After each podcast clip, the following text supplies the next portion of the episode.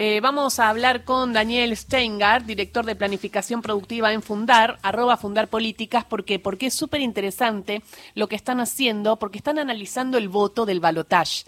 Y uno piensa, bueno, un 55%, ¿no? Un poquito más. Eh, de, cómo estuvo compuesto?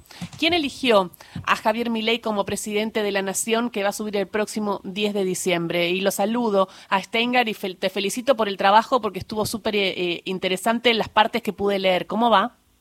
¿Qué tal? ¿Cómo andas? Buenas, buenos días. Buen día. Eh, bien, eh, acá estaba viendo entonces que em, hay, eh, habrías dicho que hay un 90% de Juntos por el Cambio de votos y que los votos de Patricia Bullrich finalmente fueron a Javier Milei y no hubo un voto en blanco del radicalismo como se hablaba en un momento.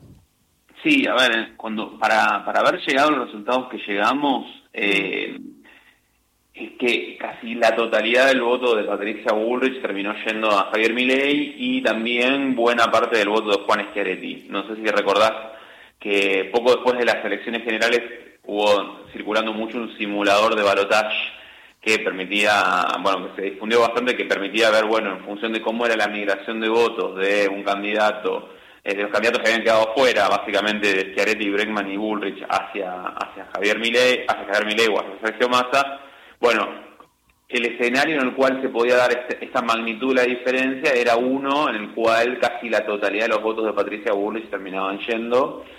Y eso fue un poco lo que, mm, lo que terminó ocurriendo. Hay algunos análisis que hicieron algunos especialistas eh, que comparan mesa por mesa contra las generales ¿sí? y, tratan de ver un poco, de, de predecir cómo migró el voto y efectivamente ellos también este, concluyen lo mismo, digamos, que casi la totalidad del voto de Patricia Bullrich terminó yendo a, a Javier Milei. Que era algo que también muchas encuestas venían mostrando, digamos, que, que era que la gran mayoría del voto terminaba yendo para Javier Milei, lo que también quizás fue sorpresivo o llama la atención es que la gran mayoría también del voto de Juan Schiaretti lo terminó haciendo cuando había varias encuestas que por ahí daban que el voto de Schiaretti se, repartía más mitad y mitad o incluso este, un poquito más favorable a Sergio Massa. Bueno, eso no ocurrió. A mí me llama la atención eso y preguntarte por el voto de izquierda de Bregman, porque aunque Bregman no, no se la jugó en ese sentido y bastante tuvo en, redes sociales, ¿no? hablándole y diciéndole eso, eh, Massa tuvo de un 37 a un 44. Hay un porcentaje ahí también del voto de izquierda, ¿no? Sí, a ver. Porque no hubo eh, voto en blanco, el voto en blanco fue 1,55. Sí, fue muy bajo. El voto de izquierda fue mayormente a Massa, algo fue a Blanco y algo fue a Milei también, ¿eh? eh menos que lo que fue a Massa, pero casi todas las encuestas que en la, en la previa, digamos, preguntaban por la migración del voto, todas detectaban que había un, un pequeño porcentaje, un, 10, un 20%, hasta un 30% en algunos casos, del voto de de Bregman que terminaba yendo a Milei. Digamos, pueden ser gente que, bueno, dijo, bueno, voto a la izquierda porque es antisistema, porque porque no me gusta el estado de las cosas, y después termina yendo a Milei porque también es antisistema, digamos. Entonces, hay algo de eso, un voto quizás no tan ideológico, eh, pero más de descontento que, fue de uno a otro. Es, minoritario dentro del voto de Bregman, pero no eso no significa que, todo el voto de Bre que nadie del voto de Bregman haya ido a Milei, digamos. ¿Y, y, quiénes eran los que votaron a, a Milei? Aunque es transversal, hay como algunas ramas y ya vieron, ¿no? ¿Quiénes fueron los trabajadores que se acercaron al voto del candidato eh, libertario? Mira, yo estuve viendo un informe muy interesante de una consultora que yo no conocía, que se llama Prosumia, que con mucho análisis de datos eh, ellos, primero que pegaron el resultado antes de del domingo, ellos veían una, diferencia de 11 puntos, entonces es una primera cuestión a tener en cuenta. Pero ellos sacaron un informe 3, 4 días antes del, del, del balotaje que preguntaban algo que no suelen preguntar las consultoras, que a mí me pareció bastante interesante y por eso lo, lo, puse en redes, que es que eh, cuál es la, la, la, inserción ocupacional de las personas que votan a uno u otro candidato. Entonces, un primer punto a tener en cuenta es que mi ley arrasó particularmente más en los trabajadores por cuenta propia, ¿sí? Hmm. Eh, eso señala esa, ese informe, digamos, como que, o que la intención de voto, porque el informe era antes de las elecciones, que la intención de voto era mayor a mi ley en los cuentapropistas que en los asalariados, ¿sí? Para que te des una idea. Eso suena lógico, ¿no? Lo cual suena lógico, por supuesto, porque el cuentapropista, bueno, es el, bueno. No tiene ayuda del Estado, el Estado no, lo, no, el Estado no está presente. Está mucho menos presente, claro, es un, es un ámbito mucho menos regulado el del cuentapropista que el del asalariado, digamos. ¿Sí? Entonces, eso es una, para que te des una idea, ellos, los de Prosumi estimaban que en el cuentapropismo Milei le ganaba a Massa por 33 puntos, en cambio en los asalariados que le ganaba a Massa por 7, digamos. Igual también le ganaban a los asalariados, pero mucha mayor diferencia en los cuentapropistas. Y, cuando, y la otra cosa que también me pareció interesante es eh, la, digamos, en qué sectores de la economía trabajan los votantes de uno u otro candidato. Entonces, en casi todas las ramas, digamos, la intención de voto era mayor a mi ley, casi todos los sectores de la economía, salvo en los trabajadores y trabajadoras de la educación, ahí ganaba masa, predecible también, ¿sí? En los trabajadores del sector público, donde también ganaba masa, por no mucho igual, por tres puntos, eh, y en los de comunicación e información, acá, por ejemplo, no sé, periodismo, por ejemplo, puede entrar ahí, digamos. Claro. Eh... En, cambio, mi ley ganaba en el, en el resto de los sectores y particularmente por mucho en ramas como trabajadores de la construcción, trabajadores del agro, trabajadores del comercio, eh, trabajadores, incluso, eh, por supuesto, las, las, fuerzas de seguridad ahí arrasaba donde más arrasaba. Ahí vi que en el 90% en, en, cuestiones militares. Horacio Marmurek te saluda. Te hago, te hago una consulta, es un, es un gran informe, es, este, eso te demuestra algo, y ahí quizás hay también una marcada impresión de por qué el peronismo, o sea, el peronismo era el que tenía anteriormente esa fuerza laboral, la fuerza laboral, y que habitualmente los sectores, si se quiere, de educación, eh, serían ser antipenoristas. Es como que se hubiese dado vuelta y se hubiese construido de otra manera eh, la, la, la identidad de clase. Mira, a ver, yo creo que el, grueso del empleo en educación es un empleo público, digamos, la más, gran mayoría del empleo en educación, más tres cuartas partes, si no, si no recuerdo mal, es el sector público. Entonces, en general, cuando vos tenés un candidato que es muy antisector público, como es Javier Milei, yo creo que ahí saltan anticuerpos, me parece, y con toda la cuestión también de la educación pública, los vouchers, eso yo creo que pudo haber jugado un rol relevante, digamos, en, en eso. Después hay una cuestión adicional, que es que el grueso del empleo de educación es femenino.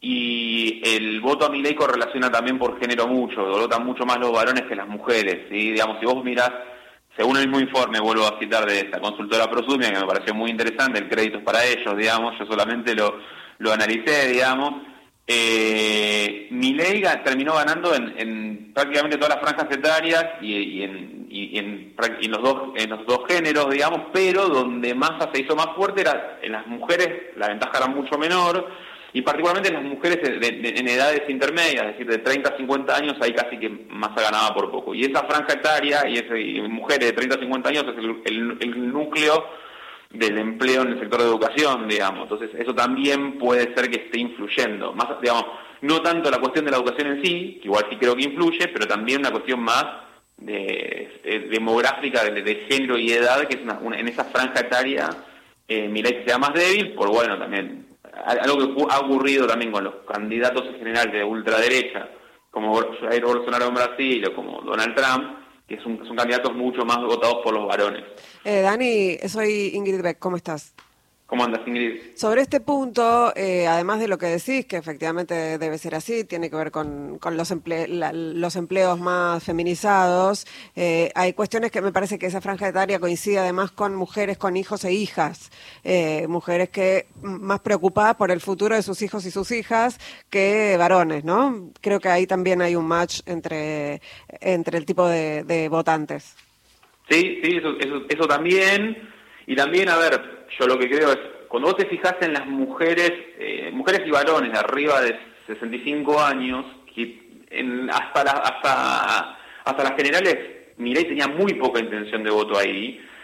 Eh, después, o sea, el, segmento más de jubilados, digámosle así, ese segmento terminó yendo bastante a Milei, pero en gran medida porque era un, segmento que votaba mucho a Patricia Bullrich. Era ese, digamos, ese era el, núcleo duro del voto más del PRO, digamos, y ahí hubo un transformamiento del voto cambio, en las franjas más etarias más intermedias, esas franjas etarias más intermedias, ahí siempre más el, peronismo, antes, anteriormente el kirchnerismo, era más fuerte. Porque también es una generación que quizás vio los años buenos, digamos, del kirchnerismo, a diferencia de los jóvenes que no lo vieron porque porque el último año bueno, bueno del kirchnerismo fue 2011, eh, los jóvenes eran muy chiquititos eh, en, esa época, eh, y entonces, pero los que tienen, no sé, 35, 40, 45 años sí lo vivieron, y eso por ahí también explica una mayor simpatía por, por el candidato Massa que, que, no, que, en las que en los jóvenes o que en los más grandes, digamos. Y, por último, también te quería preguntar, porque me llamó la atención y lo pensaba, ¿no? Acá hay un voto de trabajadores que antes era peronista, un poco lo decía Horacio, ¿no? Ese voto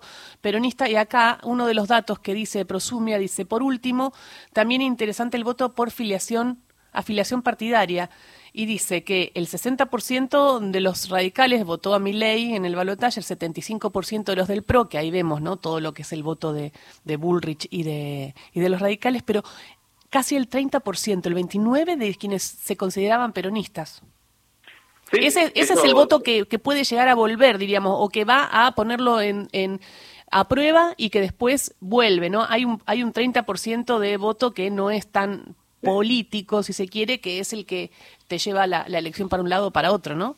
Sí, sí, sí, que no. Ahora, hay, hay una parte del voto, hay una parte del voto, gente, gente simpatizante del peronismo que terminó yendo a mi ley. No sé, te pongo un ejemplo, no sé, mm. de Schiaretti, o digamos, no sé a quién habrá votado, pero mucha de la gente de Schiaretti, digamos, es peronista y por ahí terminó votando a mi ley, digamos, por, por, más por por muchas razones, por ahí anti peronismo antikirchnerista o lo que ah. fuera, digamos. Eso, eso me parece que es un punto. Después, por otro lado, eh, está claro que en las elecciones siempre hay un porcentaje muy relevante, que puede ser un, un 20, 30% del electorado, que es muy volátil, digamos, es el que te define las elecciones. Ese, mismo electorado es el que te, te votó en 2011 a Cristina, en 2015 a Macri, en 2019 a Alberto y ahora a Milei, digamos, que es un, un votante insatisfecho, digamos, con el estado de la cuestión y que más independiente y que, si la economía va mal, como pasó desde 2011 en adelante, va a tender a votar oposición y si la economía va más o menos bien, por ahí tiende a votar oficialismo. Entonces yo creo que así claramente hay un montón de votantes que, que puede volver. Yo, me parece que eh, creer que la sociedad necesariamente se recontraderechizó y que hay un cambio cultural muy grande, yo pongo un poco de de cautela en eso, digamos. Mm. Puede ser, yo creo que sí, hay, hay, minorías intensas de, digamos, de más de derecha, digamos, que están que han copado parte del espacio público, particularmente el digital, en los últimos cinco o seis años, particularmente en los últimos tres, pero este si la economía va a ir, si la economía va muy mal en los próximos años, este, yo dudo que mi ley pueda este, pensar en reelegir. Si va bien, pues esas chances son más altas. Pues, básicamente, guiándome por lo que ocurrió en los últimos 12 años. Clarísimo, Daniel. Bueno, muchísimas gracias. Eh, te seguimos y también eh, invitamos a seguir a arroba fundar políticas.